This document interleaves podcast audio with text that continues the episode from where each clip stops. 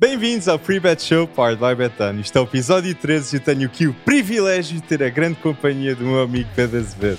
Como é que estás, Pedro? Alex, estou muito bem e estou prontíssimo para fazermos a antevisão de um fim de semana que se prevê de loucos em Portugal e na Europa do futebol. Dos melhores fins de semana de futebol do ano. Olha, e não é por acaso que os jogos que vão estar aqui a passar durante este episódio são alguns desses melhores jogos que vão acontecer neste fim de semana e sobre os quais eu e tu, Alex, vamos fazer um X a 2 no final do episódio. Jogos de tripla, ok? Um clássico em Espanha, um derby em Manchester. Não vai ser fácil, mas metam as vossas previsões lá em baixo nos comentários. E obrigado, Daniel Almeida, no, no podcast prévio deste-me apoio em relação ao Leverkusen e vais adorar este podcast, porque Leverkusen é um tópico que parece ser obrigatório falar, não Leverkusen é, ou o seu treinador e ou o seu treinador. Não, sem dúvida. Leverkusen, sem dúvida. E eu também quero agradecer. Para além de todos os que comentaram, obviamente, e temos aquela malta que já é habitué, não nos levem a mal, nós Grande referenciamos cara. sempre um, um comentário cada um. Sim. E Francisco Reis, tu deste apoio aqui ao, ao que o Alex também tinha dito sobre o João Neves na semana passada. E tu também. E, e disseste, mesmo sendo sportingista, João Neves pode ser uma peça fundamental na seleção para o Euro 2024 e para o Mundial 2026. Francisco Reis, obrigado por participares e pelo teu fair play também. Mas pelo Francisco ser sportingista, eu acho que é adequado começarmos com o Sporting, não é? Belíssima ponte, sem dúvida, Alex. Por mim, começamos já no Sporting, que venceu o Olivais e Moscavide por 1-3 para a Taça de Portugal e que jogará nesta próxima jornada fora contra o Boa Vista. Um jogo que foi na Estrela da foi na Regular. Foi na Regular. Exatamente, no estádio José Gomes. Eu até fiquei surpreendido, mas é bom ver a cooperação entre clubes em Portugal. E sem dúvida, e deixa-me já dizer-te uma coisa. Eu gostei muito de um jogador e acho que não podemos passar uma borracha sobre este que é uma das revelações do Sporting para esta época. Na segunda parte, em, é, é, ao certo, não foi? Jenny Catamo. Jenny Katam. Jenny Catamo. Ahm, nenhum de nós incluiu na revelação na semana passada, mas estava sem dúvida, e falámos sobre isso. Podia estar no leque para jogador de revelação do Sporting e podia estar no leque para super sub do Sporting. Não, e Jenny Katam nota-se que faz a diferença esta época no Sporting. E eu acredito piamente que ele está a agarrar a oportunidade. Jenny Katam está a ser audaz. E Ruben Amorim precisa de jogadores audazes de um para um. Gostei de ver Pote. Não gostei. Acho que foi, acho que foi audaz, novamente estar a referir, de Ruben Amorim meter Pote a defesa esquerda. Mas Jenny Katam, a lateral direito, a extremo, um para um, tem aquele, aquele, aquela mentalidade que tem de rasgar o defesa, praticamente. E é muito explosivo, ok? Explosivo, rápido e quer-se afirmar nesta equipa do Sporting que é a oportunidade agora. Alex, e Ruben Amorim tem-lhe dado essas oportunidades, não é à toa, porque efetivamente sempre que Gianni Catamo tem entrado nos jogos do Sporting, a partir do banco, tem feito a diferença e tem demonstrado, como tu dizes, essa vontade. Mas também, e acho que isso é muito importante, aliado à velocidade que tu falaste, à qualidade técnica, Gianni Catamo demonstra que cumpre a risca que o Ruben Amorim lhe pede. E é por isso que é o suplente mais utilizado pelo Sporting. Ruben Amorim já recorreu a Gianni Catamo a partir do banco por sete vezes esta época. Merece. Ele merece esse É o homem que mais sai do banco para entrar eh, nas segundas partes para jogos do Sporting. Jogou melhor que Fresneda neste jogo da Por Taça de exemplo, Portugal. por exemplo, E fez mais a diferença ofensivamente e nós esperamos isso de Fresneda. Já falámos sobre isto, vai acontecer de certeza porque tem qualidade. Eu acho que ainda não está no ritmo da equipa, ainda não está eh, ambientado ao coletivo e a essas ideias de Ruben Amorim, que é um treinador que tem as suas ideias muito vincadas. Sim, e, defesa- e defensivamente, Ivan Fresneda, com a idade que tinha, era o que surpreendia mais pessoas em Espanha. Um Sim. lateral direito tão bom defensivamente. E notava-se, não era Pedro Porro já feito, Claro, mas claro. teria de melhorar a nível ofensivo no Sporting, que é algo que eu acho que com o tempo Uhum. vai acontecer. Mas sim, o que Katam faz, segunda parte entra um gol e uma Era assistência. o que eu tinha a dizer, é que para além de entrar bem como tem entrado sempre, correspondeu eh, com rendimento, marcou e assistiu. E portanto, acho que todo o mérito eh, a Jenny Catamo e também a Ruben Amorim pela aposta que tem feito neste jogador. E é destacar que Jeremiah St. Just teve os seus primeiros minutos neste jogo e vai ser um jogador muito importante para o Sporting esta época. Alex, reforço importante. E utilizo reforço porque ainda não tinha estado em campo nesta época. É um jogador, como temos dito e toda a gente sabe, tem tido lesões, mas quando não está lesionado e quando está em jogo, Meu Deus. A experiência que ele tem, acho que é ao lado de Coates, que Coates é um central super Sim. experiente na Sim, Liga sim, Portuguesa, Saint Just é dos centrais mais experientes ao lado de Inácio e de Omandé. Nos duelos, a rapidez, isto é um jogador Com que... bola. Com, bola, exato. Faz muita diferença. Sem bola também. Sem bola também. Com o Arsenal, aquele jogo. Lembro-me sempre desse jogo, sem dúvida. E com bola, acho que é mais uma excelente opção para Ruben Amorim utilizar no seu trio defensivo para jogos em que vai dominar, que é um central que, sem dúvida, dá muito boa saída, progride muito bem e rápido e, portanto, denotar também o regresso de Santos. E estamos a falar em centrais, eu tenho aqui uma nota, porque eu acho que é importante dizer: Gonçalo Inácio, neste momento, no mundo, é dos melhores centrais jovens com pé esquerdo. Não tenho dúvidas, dúvidas algumas. Tem quatro jogos pela equipa de Portugal, que é louvável, dois golos nesses jogos, e Gonçalo Inácio, com o Ruben Amorim, já jogou 133 jogos pela equipa A do Sporting, com 11 golos marcados e 8 assistências. Para mim, é dos melhores centrais jovens a passar, a fazer passos progressivos. Olha- E com o pé esquerdo, sem dúvida. Não, ao- não ao lado de Bastoni, mas é dos melhores. Mas, mas, tem esse- mas tem potencial para crescer e é um dos melhores jovens, concordo contigo, sem dúvida, Exatamente. já o dia de hoje. E hum, falaste dos dois gols marcados pela seleção, Uhum. também me lembro da assistência que ele faz para Bruno Fernandes. Um passe incrível. Surreal. Surreal. Que E portanto, passe. que é essa qualidade de passe que tu referes de Gonçalo Inácio, um central que seja esquerdino, Uhum.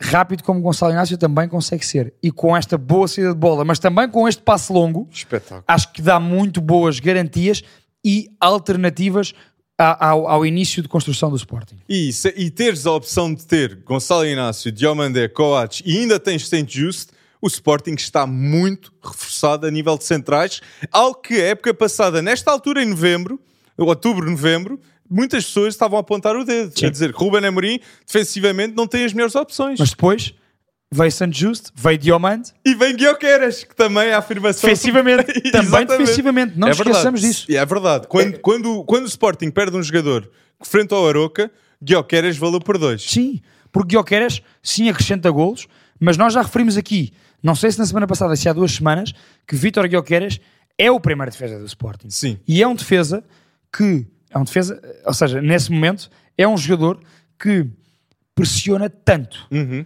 Vai a todo o lado, ajuda imenso a que o Sporting esteja mais alto no terreno e consiga recuperar muito mais bolas mais à frente. Mas eu digo a ascensão de Gonçalo Inácio, mas também eu- quero dar este- esta especial menção também a Morita. É a, a ascensão de Morita esta época tem sido o melhor médio do Sporting, mais importante e se com, sem bola, o que ele faz, o ritmo de jogo é de destacar. Morita, espetáculo. Alex, isto está perfeitamente estabelecido como titular nesta dupla de meio campo do Sporting, como nós já falámos, está com Yulman e Morita. Morita é fundamental para entromar Yulman no nos momentos eh, mais eh, coletivos do Sporting. Ou Uhum. Sim. seja, uh, Yulman é um bom, muito bom médio a nível do passe, já percebemos isso. Uhum. É um médio que com bola faz essa diferença. Sem bola, mais recuado no terreno, também recupera, Uhum. mas, e falámos sobre isso, Yulman não, não está ainda muito bem familiarizado com os timings de pressão alta. Morita está. E Morita compensa imenso. E eu acho que esta dupla, a com o Morita nesta forma e com a qualidade de Yulman, tem tudo para crescer e para ser, sem dúvida, uma excelente dupla, mais uma excelente dupla de meio campo de Ruben Amorim. E este jogo com o Boa Vista, como é que nós estamos, Pedro? É um jogo difícil de prever, porque Boa Vista ganhou ao Benfica. E Boa Vista tem tentado fazer um excelente campeonato, mais um belíssimo trabalho de Petit, não me canso de repetir isto. Pedro Malheiro e Bozenic têm estado muito nos nossos da semana. Sem dúvida. Será que, será que haverá gol de Bozenic? Olha, eh, eu diria que sim, haverá gol de Bozanic. eu vou dois Sporting, mas eu acho que ambas marcam. Hum. Eu acho que o Boa Vista vai vender cara à derrota. Vai ser um jogo super competitivo, Sim. como as equipas de petição sempre, como este Boa Vista está a ser neste início de época. E estou curioso, porque falámos do meio campo, como é que vai ser a batalha de meio campo? Mo, uh, Yulman Morita, Seba Pérez Makutá. Que é um, o Boa Vista tem um excelente meio campo também. E laterais. E laterais talvez são dos melhores da liga Sem neste dúvida. momento. Pedro Malheiro e, Bru- e Bruno Oné. É mais. Bruno Onyemashi. Adoro. Do outro lado, vais ter a importância, Alex. Pergunto-te se achas que é por aqui que o Sporting poderá desequilibrar no Bessa. A jogar com o Paulinho. Guilherme pode Paulinho. Eu Achas acho que é por são aí? ne- é nestes jogos que o Paulinho tem Muito de jogar. nesta pergunta que eu tive de fazer. Porque- Nós não combinámos isto. Porque eu estava a sentir a pergunta, Pedro. Estava a sentir a vir. E com dados para confirmar aos espectadores lá em casa que não estão a ver Bozenic, por favor, prestem atenção à boa vista. Bozenic tem 8 jogos, 5 golos, 2 assistências neste momento. Está a ser dos melhores avançados na Liga Portuguesa. E isso não é audax, ok? Prestem atenção. E tem jogado também pela sua seleção da Eslováquia. Não esquecermos Bem disso. dito. Deixa-me só dar mais uma nota ainda sobre este jogo hum, para te perguntar se vais um X ou 2. Eu vou dois. Tu vais dois? Eu vou dois. Eu vou, ambas marcam e vou dois uh, Sporting. Entendo, ambos marcam, mas eu vou acreditar que talvez a integração de Saint Just puxe por todos os centrais Ok, a melhorar ok, o rendimento ok. aqui. Então vais e numa- Adam teve descanso. Adam teve um descanso, Verdade, Frank verdade, jogou. Verdade. Por isso vamos ver. Acho que uma das, das grandes diferenças poderá ser uh, com o Nuno Santos. Hum, Eu ah, acho sim. que Nuno Santos, pelo tipo de jogo contra Boa Vista, que eu prevejo, acho que Nuno Santos fará muito a diferença no corredor esquerdo. É mesmo aquele tipo de jogo para Nuno Santos. E Nuno Santos tem sido um dos jogadores mais regulares e vai ser um autêntico comboio naquela ala esquerda do Sporting. Portanto, a Nuno falar- Santos vai ser fulcral para o Sporting vencer no Bessa. Eu sei que Nuno Santos não joga a lateral esquerdo, faz a ala que É toda- o ala esquerdo. O ala esquerdo. Mas se formos a ver Nuno Santos como lateral esquerdo, ele talvez é o melhor dos três grandes neste momento. Sim. Isso diz muito Sem da importância dele. Eu estava a pensar porque estava a pensar. Zaidu, Vendel. Mas não, sem dúvida E que não Nuno vamos Santos. concentrar André Franco como Já lateral esquerdo. vamos, já vamos a André Franco. Não, mas sem dúvida, Nuno Santos. Não tenho dúvida nenhuma. É assim, o cruzamento de Nuno Santos é, é fantástico. Ô Alex, eh, tu fizeste a ponte sem querer, mas vamos ao MVP do Vilar Perdizes, Porto. O Porto passou, como Uhum. nós vaticinámos, o Porto ganhou. E o MVP foi o seu lateral esquerdo surpreendente, André Franco. Sim, não tu achas que foi circunstancial só ali ou em alguns jogos poderá ser uma solução interessante para o Porto? Eu acho que poderá ser uma, eh, uma solução interessante se o Porto estiver a perder num jogo, ok? Eu acho que se calhar Galeno, num jogo que seja mais, eh, mais débil defensivamente, nós não vimos de um para um André Franco Não, muitas não vezes. foi testado, não foi testado. Agora, ofensivamente, cruzamentos, a nível de passos, esteve muito envolvido no jogo, foi merecidamente o melhor Uhum. jogador do Porto, mas eu acho que o Porto, inicialmente, contra uma equipa como o Benfica, vai sempre não querer ter Não, André não. Franco nesta posição. Certo. Eu acho que será, concordo contigo. Até acho, Boa Vista, neste poder- caso. Sim, sim. Acho que poderá ser uma opção interessante. Uhum. E digo já, não previa isto. É uma, é uma cartada de Sérgio Conceição. Acho que poderá ser uma opção interessante para alguns jogos, ou como tu disseste, em que o Porto não esteja a ganhar e, e seja lançado André Franco para esse lugar Uhum. um, durante o jogo, ou em jogos ao, inicialmente em que o Porto saiba que vai dominar 70, 80% do jogo e queira ter alguém que lhe garanta boa primeira fase de construção. Sim. André Franco garante mais isso porque é melhor tecnicamente, quer do que Zaidu, quer do que Vendel. E, hum, como tu disseste, integra-se bem no ataque, porque é um jogador do último terço, é um jogador Sim. de meio campo para a frente.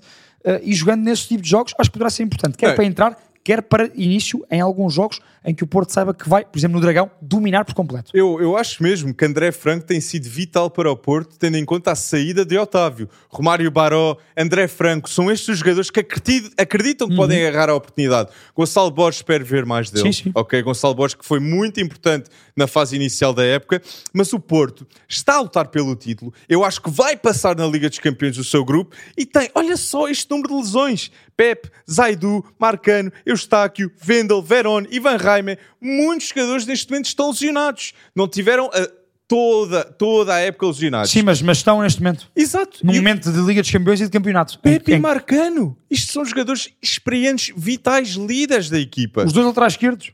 Exato. Olha, será que Franco, eh, será André Franco titular eh, em Vizela? Eu, no acho, Vizela eu acho que o Vendel consegue voltar Recupera a tempo. tempo. E Recupera a tempo. Mas o facto de que André Franco Não consegue fazer esse papel é louvável. E mostra muito. É mesmo o ano de afirmação de André Franco nesta equipa do Porto. Olha, Alex, nisto. e como nós falámos há umas semanas, eu tinha a perfeita crença de que André Franco seria um jogador importante para Sérgio É verdade. Conceição esta época. Já nos provou que, taticamente, pode cumprir com o papel do Otávio. Sim. Já nos provou que pode jogar em qualquer uma das posições do meio campo para a frente. Menos a ponta de lança. Uhum. Bem, entenda-se.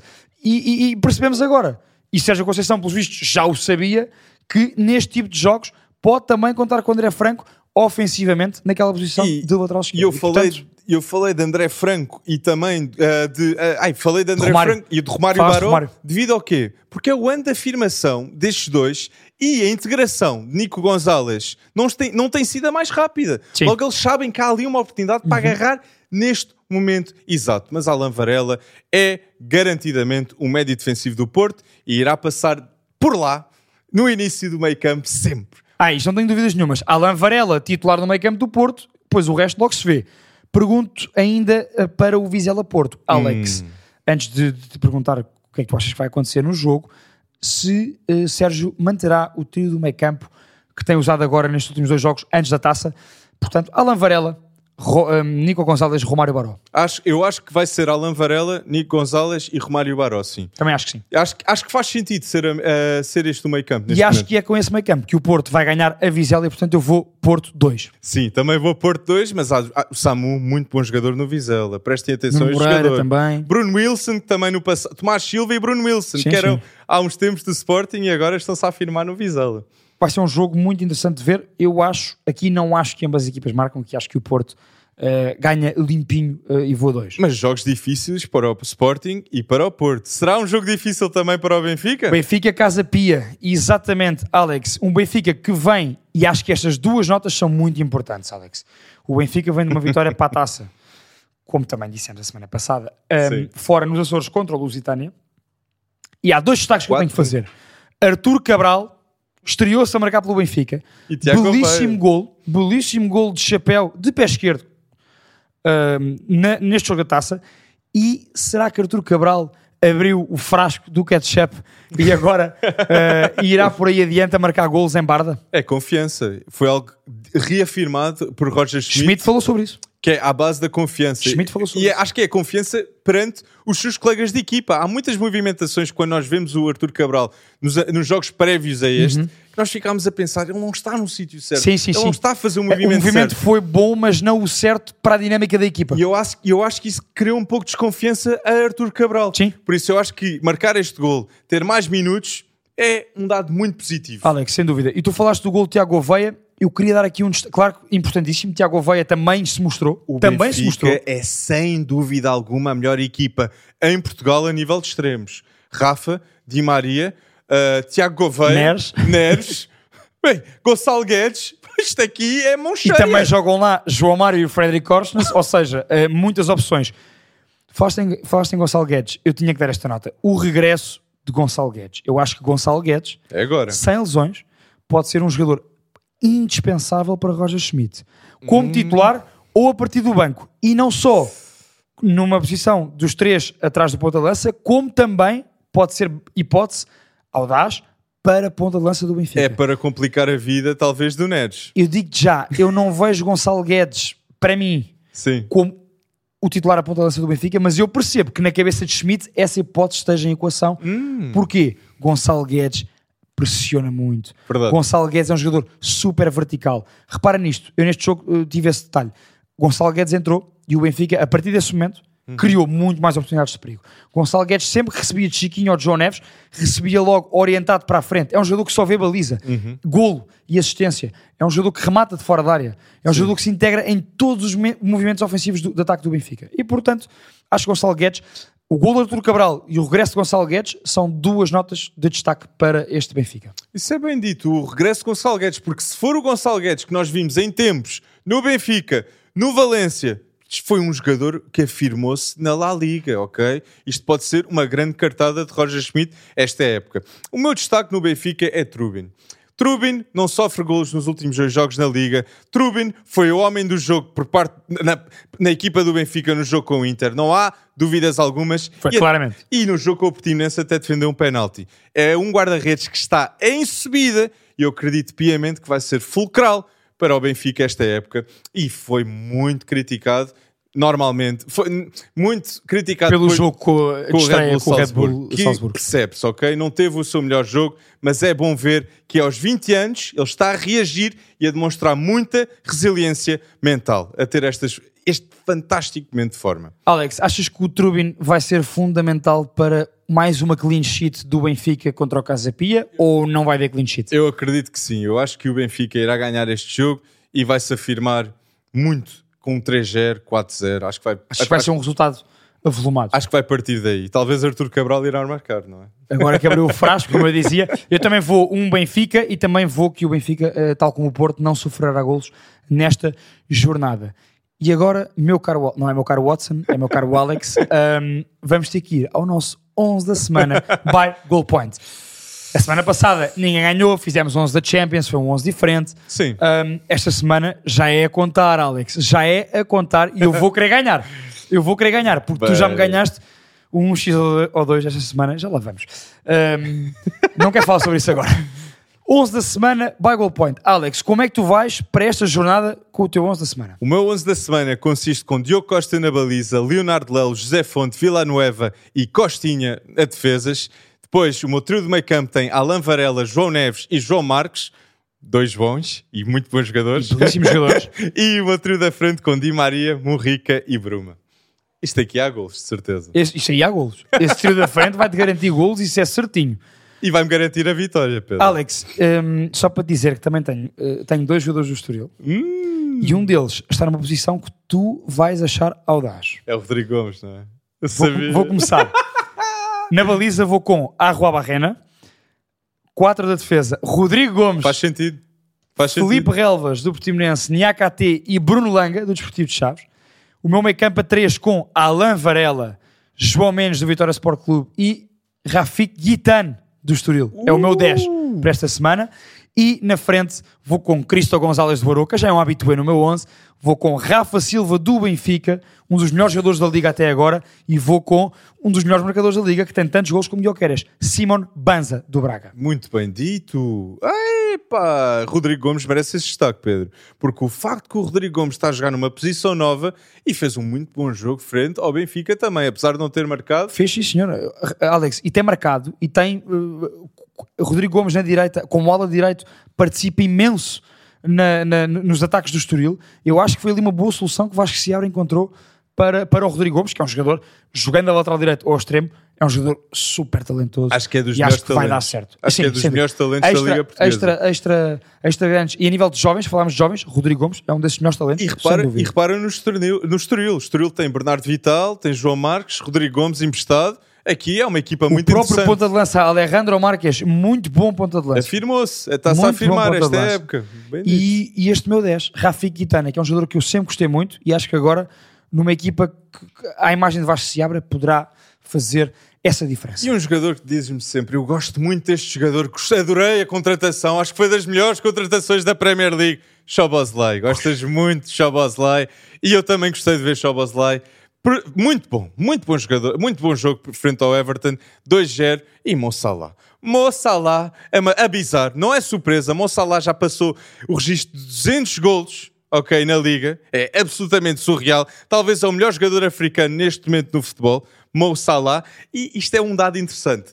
Todas as assistências de Darwin na Premier League foram para Mo Salah. Seis assistências. Por isso, Klopp, começa só Darwin E Mo Salah, exato. Por que não? Isto é, é eu acho, surreal. sabes que eu acho que Darwin só não, só não foi titular nesta jornada porque vinha da- de dois jogos a titular da seleção uruguaia. Sim, verdade. Mas eu acho que Darwin já provou essa- a sua importância, quer como suplente, quer como titular, mas sem dúvida que a dupla eh, Darwin Nunes e, no- e Mo Salah combinam muito bem. E Shoboslai atrás deles. Se fores a ver o gol de contra-ataque, Eu só não me vou levantar. A minha vontade era levantar-me e fazer uma vénia a Dominic Soboslai. É um craque. Para mim, é a melhor contratação esta época na Primeira Liga. Uh, uh, uh, estás a ser audaz. Até ao dia de hoje. À frente de Cole Palmer. É que Cole Palmer, À frente com o Palma. Cole Palmer agora está a fazer uma diferença Está gigante Está esta equipa. E gostei muito de de vê-lo neste ataque móvel do Chelsea sem ponta de lança. Dois gols e uma assistência para Cole Palmer. Ok? Ele está a ser a diferença. Mas Shoboslai só quer dizer, é, é, é merecido este destaque a Shoboslai. E Shoboslai, neste momento, tem de ser mencionado na mesma frase que Foden, Madison, não vou dizer Bruno Fernandes, que Bruno Fernandes e Kevin De Bruyne estão a outro nível, mas Odegaard e Shoboslai é uma conversa para estarmos aqui a falar, talvez. Alex, e Soboslai tem sido importantíssimo nesta colagem que o Liverpool está a fazer e que claramente se está a candidatar a sério à luta pelo título. Eu acho que. Shoboslai, é, o Shoboslai merece, merece a camisola 8 e eu vou ser audaz e dizer isto talvez vai ser o melhor médio do Liverpool desde a saída de Stevie G. talvez, Choboslai, é, é audaz. Muito. É audaz. Mas eu não me escanaliza. Não escanaliza. Custou 70 milhões. E, e, Alex, E é capitão da Hungria neste momento. E a Hungria 21 anos. vai ao Euro se for devido a Szoboszlai. E Kerkes também, mas os benfiquistas não. não estar Alex, aqui a falar de Kerkes. Tu falavas sobre Salah. Sim. Estão a visto. Mo Salah está no Liverpool desde 2017 2018. Sim. Olha os números dele no Liverpool. A época em que joga menos foi, fez 48 jogos, 19-20. Portanto, nunca jogou menos do que 48 jogos. Mo Salah tem de 17-18 por esta ordem até esta época 44 gols, 14 assistências, 27 gols, 10 assistências, 23 gols, 13 assistências, 31 gols, 6 assistências, 31 gols, 15 assistências, época passada 30 gols, 16 assistências e esta época já vai com 8 gols e 4 assistências. Isto são números de um craque de nível mundial e daquele que para mim é o jogador mais insubstituível do Liverpool e da Premier League. Insubstituiu o Liverpool é o Salah. Salah. Ah, Isto é Salah. a pensar no Choboslai. Isto é, isto é Mo Salah. bem dito, bem Isto é dito. Mo Salah. Bem dito. É Ou- impressionante. Ou talvez Alisson. Se Salah Ou não estivesse, Alisson. se Salah tem saído para a Arábia Saudita esta época, o Liverpool não era candidato ao título como é. Ne- Se calhar nem acabava nos top 4. Se calhar no Pedro. top 4. Ne- se calhar nem nos top 4. Se calhar Porque no temos top aqui o Arsenal, o Tottenham ainda não perderam. Sim. Aston Villa forte, Newcastle forte. Sei, só que não temos aqui o United forte. Mas isto é outra conversa. Isto é outra conversa. E os adeptos do United que Já estão temos muito felizes. muito no United. Exato, mas os adeptos do United estão muito felizes por terem ganho 2-1 ao Sheffield United em casa. Bem, meus caros, se estão felizes com isso, não sei o que é que vem aí. Agora, não, na verdade Grande sei o que é que vem aí. atenção. Com o Man City, sei o que é que vem aí. Por acaso, deixa-me dizer-te uma coisa, Alex. Sim. Uh, o jogo foi em Bramall Lane, o estádio do Sheffield, que é um estádio lindíssimo para se jogar à noite. Tem ali uma aura, uma magia, e eu tenho que dar este destaque. Diogo Dalot, que golaço no Sim. ângulo a dar a vitória ao Man United. Mas- Mas, eu percebo foi uma vitória contra o Sheffield. Não vamos aqui embandear que o United ganhou. Amrabat já jogou lateral na, equipa do United desta época. Eu acho que os laterais é um, é um dos problemas desta equipa. Para não Dalot dizer é titular, muitos. seja à direita, seja à esquerda. Para, Para, mim, mim, merece-o completamente. Concordo plenamente contigo. E eu, eu falei de Man City. Man City, não, já não é audaz dizer isto. Esta equipa do Man City é das melhores equipas de sempre da Premier League. Passou o recorde de Sir Alex Ferguson no Man United, que tinha 20 vitórias consecutivas no Man United na Premier League. Quem passou foi Pep Guardiola nesta equipa do Man City, que tem 21 vitórias seguidas em casa. 21 na Premier League. Isto é, isto é algo que só Guardiola poderia fazer e que novamente demonstra que ele é o melhor treinador do mundo. Não há dúvidas. E outro registro também. A equipa do Man City. Rodri não perde na equipa do, com a equipa. Rodri não perde pelo Sim, Man sim. City há 36 jornadas que joga. 36. E quando não há Rodri, existe um problema. Que Calvin Phillips não é a solução. e, e Guardiola falou abertamente sobre isso. E disse mesmo: se Calvin Phillips não joga, é porque não dá aquilo que eu quero naquela posição. E vai haver compra aqui e vai haver venda em janeiro. Sabes que Rodri, hum, 100%. nos 70 cerca de 70 jogos que tem pelo Man City, na Premier, o City só perdeu 5 com Rodri. Ah, eu ia dizer um. Eu ia dizer um, só para veres o, o quão, Só perdeu 5. o quão importante. Nos uh, menos de 20 jogos em que Rodri não jogou, o City perdeu 5 ou 6. Ha! diz tudo. Isso diz tudo. E a nível de sub-23, nós falamos muito do Brighton, do Newcastle, do Aston Villa, que fizeram muitas boas compras. Muito bem. Mas Man City é a equipa de topo europeia que faz as melhores decisões a nível de contratações, talvez contra o Real Madrid. Porque olha só esta lista de sub-23 de jogadores do Man City. Doku tem duas gols e duas assistências esta época. Haaland, nove gols, duas assistências esta época. Alvarez, que só custou 20 milhões à equipa do Man City, 7 gols, 5 assistências. Fulcral com Kevin De Bruyne lesionado. E Foden, que é um jogador da academia, mas Foden tem 2 gols e 4 assistências. Tudo sub-23. Isto é uma equipa do agora e para o futuro. Man City. Alex, sem dúvida. Agora, não podemos sair da Premier League de viagem para a Itália sem antes referir isto, meu caro Alex. a equipa de Unai Emery, o Aston Villa, está em quinto lugar com 19 pontos, a um ponto de Liverpool, a dois de Arsenal e de City. Sim. Atenção ao Aston Villa.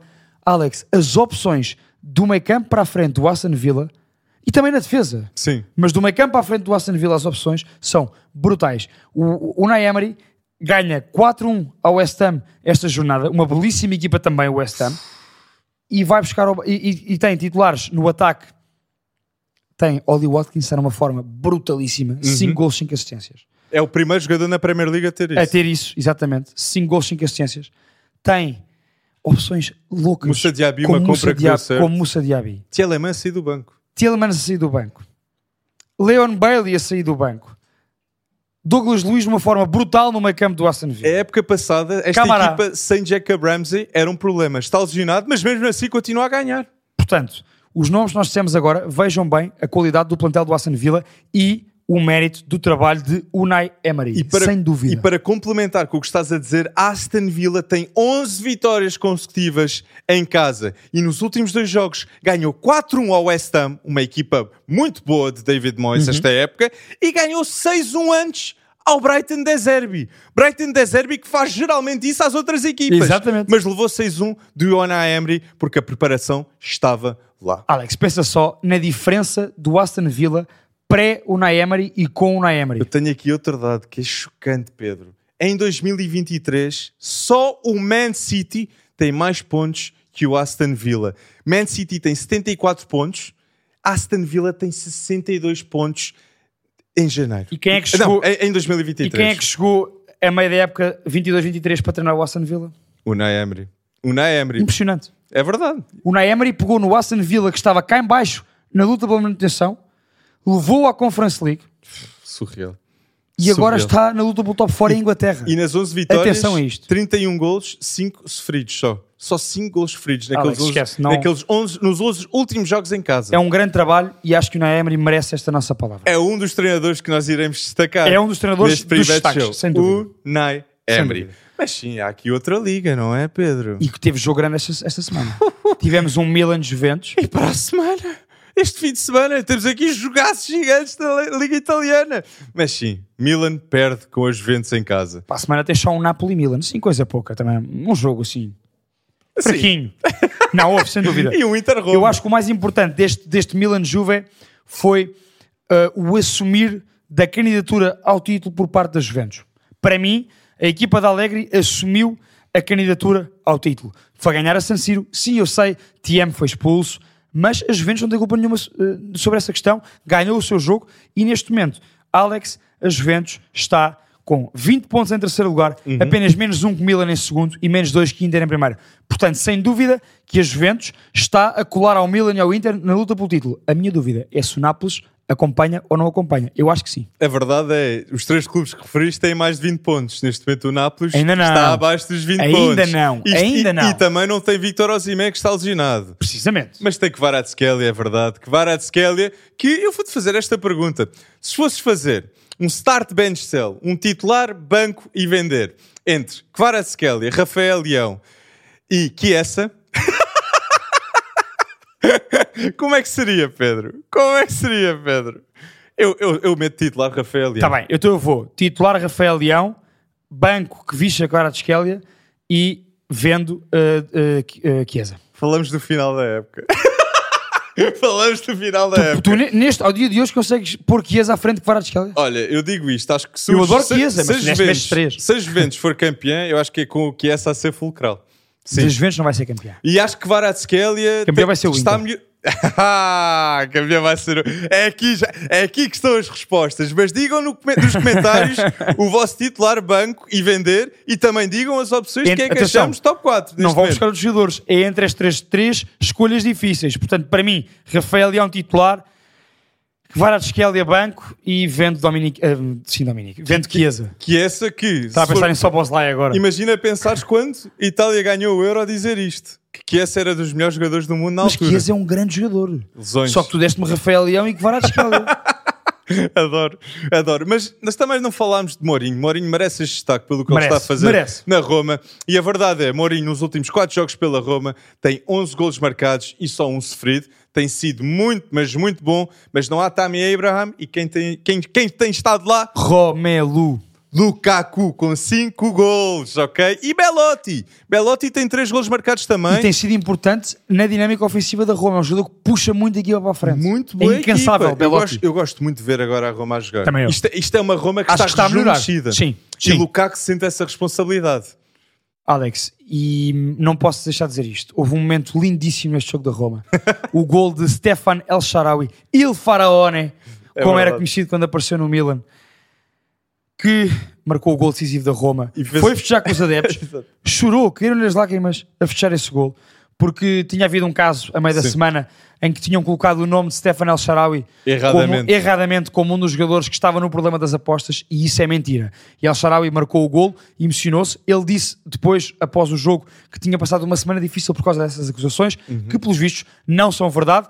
E El Sharawi demonstrou no campo a dar a vitória à Roma e acho que foi muito importante esta vitória para uma afirmação de uma Roma que se quer a lutar pelo top 4. Se lá chega ou não, não sei. Eu tu achas que acredito, sim? eu, eu acredito que conseguirá chegar ao top 4, sim, porque neste momento temos uma Fiorentina. Mas sim, Nápoles, Milan, Inter e Juventus são os favoritos a acabar no top 4. Mas eu acredito que José Mourinho irá ganhar um troféu esta época com a Roma, que acredito vai ser a última época de Mourinho na Roma. E tu, e- e tu acreditas que, do que eu ouvi na semana passada dito por ti que pode ser a Liga Europa? Tu falaste sobre isso. Pode ser a Liga Europa. Pode ser a Liga Pode Europa. ser a Liga Europa. Por isso, Eu acho que chegar ao top 4 é muito complicado para a Roma, Alex, porque eu vejo claramente Inter para mim está acima de todos os adversários. Uhum. Depois vejo claramente Milan, se não for campeão, ficará no top 4. Eu acho que Milan fica.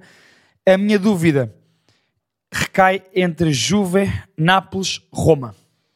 Eu tenho dúvidas em relação a estas três o equipas. Nápoles, nós temos dúvidas com o Nápoles devido ao treinador. Eu, concordo, eu, eu acho A que. é- saída de Spalletti. Se Spalletti, ao dia de hoje, fosse o treinador do Nápoles, eu diria aqui que o Nápoles era candidato ao título. Sem dúvida. Mas Spalletti não é o treinador do Nápoles. E se Rudi Garcia for embora e Conte for, for a pessoa a vir substituí-lo? Aí volta a dizer que o Nápoles é candidato ao título. Por isso, já, Já parte um bocadinho atrás. está, está ali a decisão que Mas tem de ser ali. feita. Exatamente. Não, mas eh, claramente, para ti o top 4, se, ti- se tivesse de dizer ao dia de hoje, Não, eu concordo plenamente. Acho que o Inter é o maior candidato a ganhar a Liga Italiana. Acho que o Milan, a Juve e o Nápoles são os os favoritos a ter o top 4. e vamos ver se a Roma se consegue intrometer lá. Esperemos que sim, E, porque defesa- nós gostamos da Roma de Mourinho. E porquê é que eu acho que o Inter é a equipa que é favorita a ganhar a Liga Italiana? Porque sim, a época passada foram uma final, uh, final da Liga dos Campeões e também é a defesa menos batida neste momento na Liga Italiana com só 5 golos sofridos. É absolutamente fulcral Bastoni, ofensivamente e defensivamente, que é o jogador, acho que com o maior expected goals na equipa. Isto é de loucos. Bastoni, um central. Alex, e pensa neste, nestes 5 da linha defensiva do Inter: Denzel Dumfries, Benjamin Pavard, que a malta esquece que Pavard foi do Bayern de Munique para o Inter de Milão. E joga perfeito para três centrais, Perfeito. lateral pela França. Perfeito. Depois temos a Sérvia. Temos Bastoni Um e temos Di Marco. Opa, peço A, desculpa. a Sérvia é capaz de ser dos centrais mais subvalorizados no mundo neste momento. Oh, Alex, e esta defesa do Inter é subvalorizada. Sim, sim. Porque se nós olharmos para esta defesa individualmente e como um todo, isto é uma defesa brutal. Sem brutal. dúvida. Sem dúvida Para alguma. mim, a par da defesa do Man City e do Barcelona, as melhores defesas da Europa. A Inter, Barcelona e Man City, Sim. talvez Newcastle. A defesa do Newcastle também é muito boa. E- e é só nomes subvalorizados. É isso, individualmente não os coloco nesse nível, mas coletivamente funciona. É verdade, é verdade. E eu sei que algumas pessoas Olha, podem, eu sei podem eu- não dar o mérito ao Newcastle, mas a verdade, Manda a vir, verdade é. vir. Isto é um treinador que tem de ser falado. Já falámos do Naemri, nós vamos falar de treinadores que merecem ser destacados a nível europeu neste podcast. Eddie Howe. No início da época, Newcastle perdeu os seus primeiros três jogos. Agora estão com oito jogos sem perder. 27 golos marcados em todas as competições. Callum Wilson a ser importante. Anthony Gordon. Isaac. Alexander Alexander Isaac. Dos melhores pontas de lanças, talvez jovens do mundo. 24 anos. Vá, melhores pontas de lança sub-25 no mundo. Oh, Alex, e o seu suplente, quando entra, também marca. Exato. É que Callum Wilson também é um jogador que dá garantias. E viste aquele, aquele gol que foi Nick Pope, Jamal Murray, Callum Wilson? Foi três toques. O Newcastle é uma equipa, e eu concordo que o teu destaque é ideal, sem dúvida, é uma equipa que se baseia numa excelente organização defensiva. Uhum. Excelente defesa. Uh, Kieran Trippier, Fabian Scher, Sven Botman e, Dan, Dan Burn, Burn. é uma defesa, com Nick Pope na baliza, isto é uma defesa fabulosa. Vais ao meio campo, tens Sandro Tonali, tens Bruno Guimarães, tens Joe Ellington, tens Longstaff, tens, pá, tens imensas E a opções. defesa custou menos do que a contratação de Harry Maguire ao Man United. E estamos aqui a dizer que é das melhores, contra- Bem, das melhores defesas. Alex, esse dado é surrealista. completamente surrealista. E Botman foi caro. Botman foi tipo 40 milhões. E foi bem caro. Exato. Tu exatamente. referenciavas os outros jogos sem perder. O Newcastle está a voltar a afirmar-se na Premier, sem dúvida. Tem plantel para isso e tem um grande treinador. É Diao, concordo com o teu destaque. E não se esqueçam, pelo meio, foi só empatar a San Siro e espetou 4 no Paris Saint-Germain.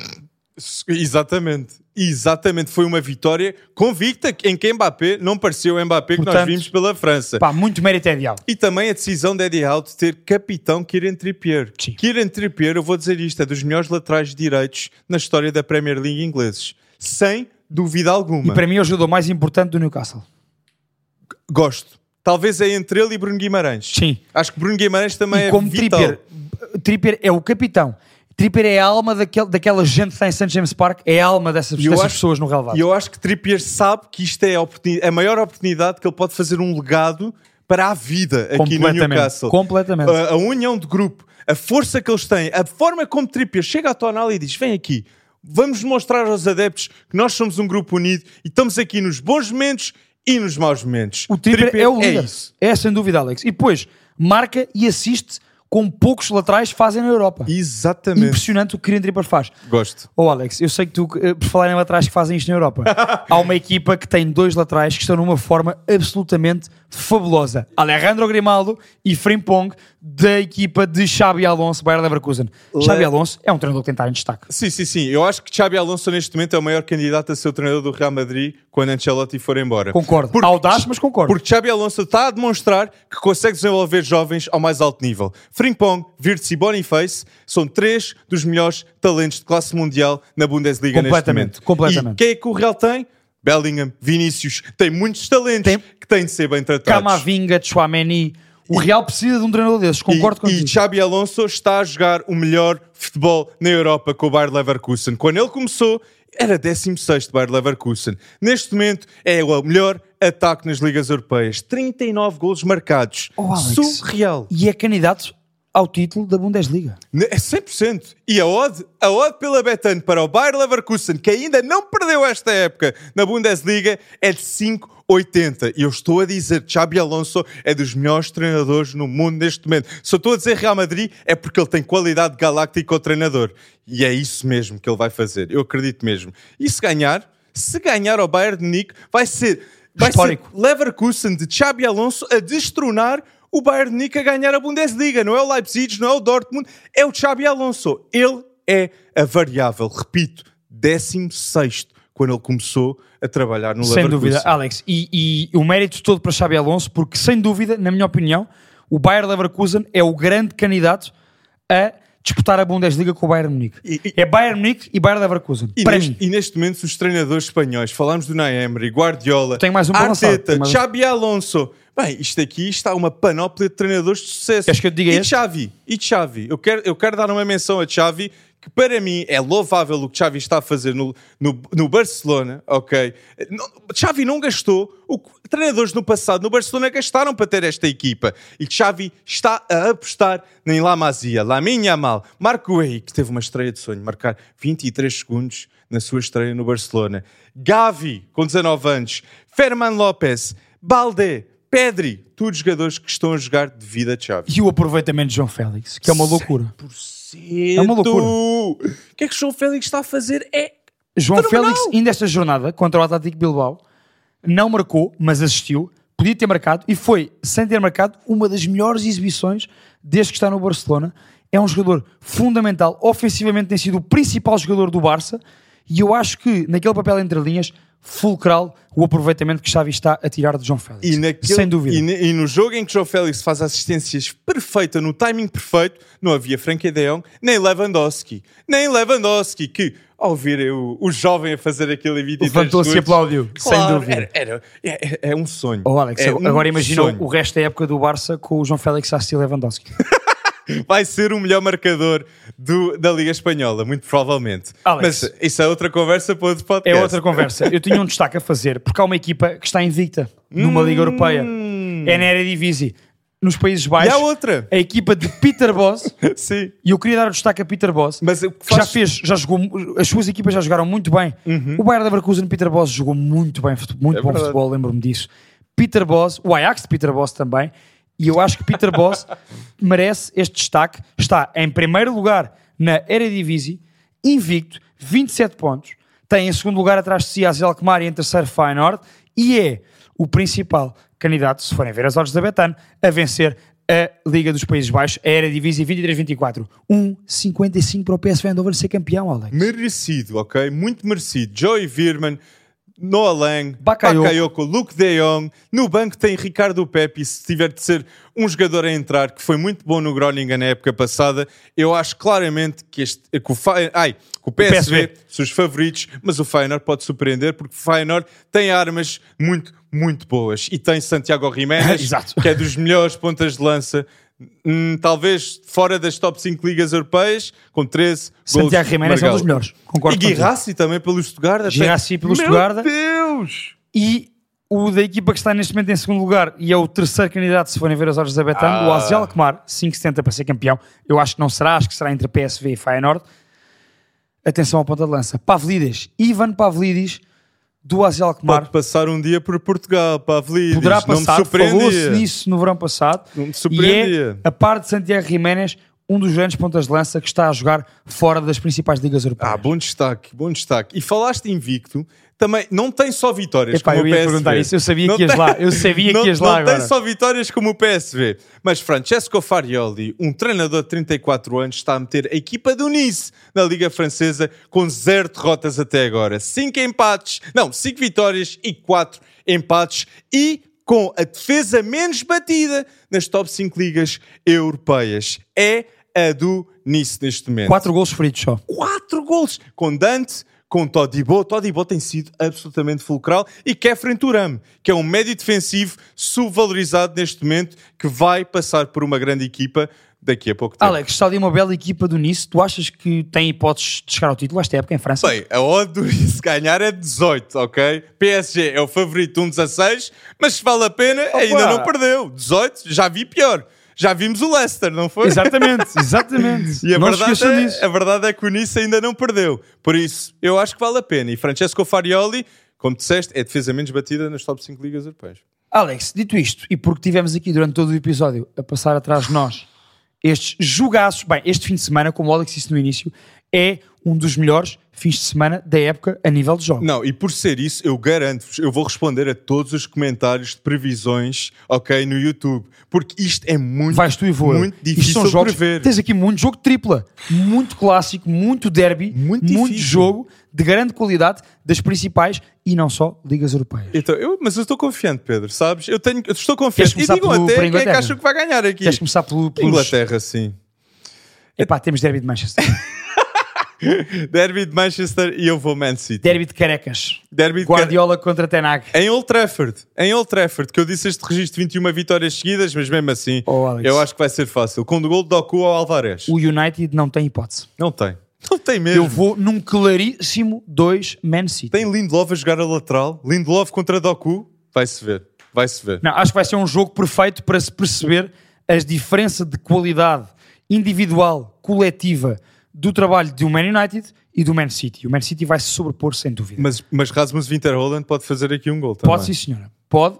Oiland é um nome a ter em conta. Está, sem está a marcar na Champions, Sem por dúvida. isso pode marcar também neste Alex, se formos aqui a Espanha, aqui ao lado, há o grande El Clássico. Barça, Real Madrid, Barcelona, Real Madrid, Alex. Aqui é que... É que... jogo. Bem, o melhor jogador das duas equipas, não tenho dúvida, neste momento é Bellingham. Mas eu vou apostar no Barça. Eu acredito neste Barça. Barça aqui, eu acho que vai ganhar a La Liga novamente.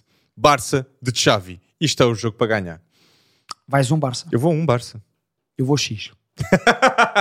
E acho que vamos ter Jude Bellingham e João Félix a marcar neste jogo. Hum, eu vou Gavi. Eu vou Gavi. Ju- João Félix a marcar no El Clássico. Hum, eu vou Jude Bellingham aqui. tam- também.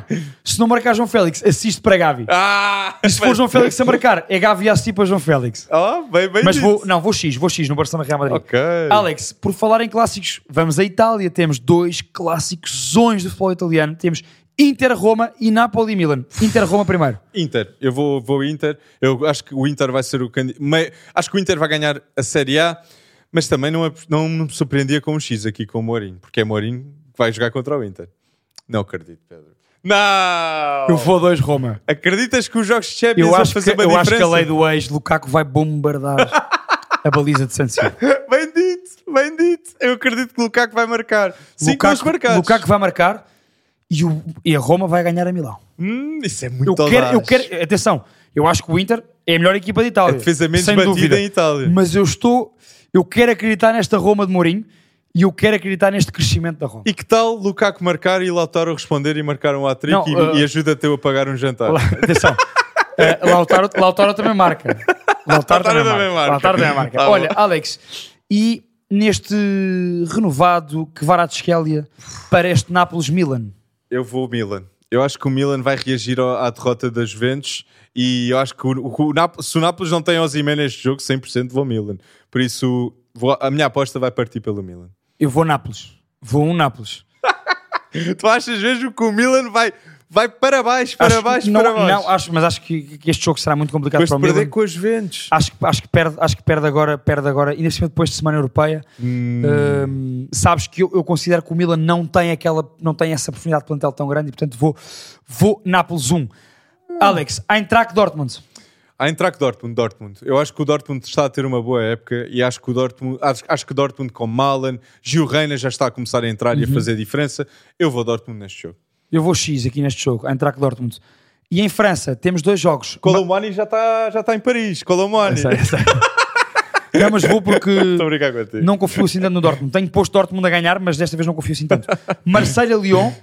Marselha Lyon, eu vou Marselha. Vou Marselha Lyon, um. Lyon, Bem, o Lyon. está igual ao Ajax esta época. O Lyon está como o Ajax nos Países Baixos, o Lyon está para descer em França. Definição de desastre Complet- esta época. completamente. Eu vou, eu vou Desastre. Marselha como tu, Lille, Mónaco. Lille Mónaco, vou Mónaco. Eu gosto desta equipa do Mónaco, gosto de Balogan e acho que vai haver gol de Balogan. Eu vou X porque confio no trabalho de Paulo Fonseca. Também tem feito um bom trabalho, bem destacado, Pedro. E PSV Ajax.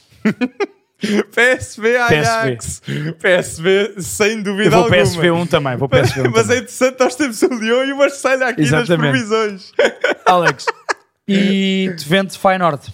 Depende de Feyenoord, eu vou Feyenoord. Acredito muito em ar desse slot. Mas Também eu. nós concordamos aqui que as apostas mais certas da semana é apostar contra o Ajax e contra o Lyon. Sem dúvida.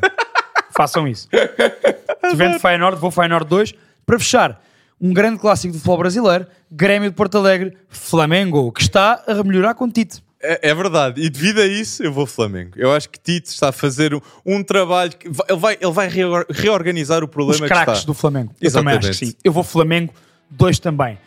Quanto a vocês, já sabem, participem, digam-nos o que acham em relação ao nosso 11, ponham o vosso 11, digam o que acham em relação às nossas apostas 1x ou 2 para esta semana e ponham as vossas. Esta semana, Muito o Alex confiante. e eu vamos lá, porque estas apostas são audazes, não são fáceis e nós queremos ver qual é que é a vossa opinião. Para além disso, o mesmo de sempre. Subscrevam Spotify e YouTube e estejam atentos aos vídeos que pomos durante a semana nas redes sociais. Um grande abraço, malta, e até ao próximo Pre-Bet Show Powered by Better. Ah, um forte abraço, pessoal.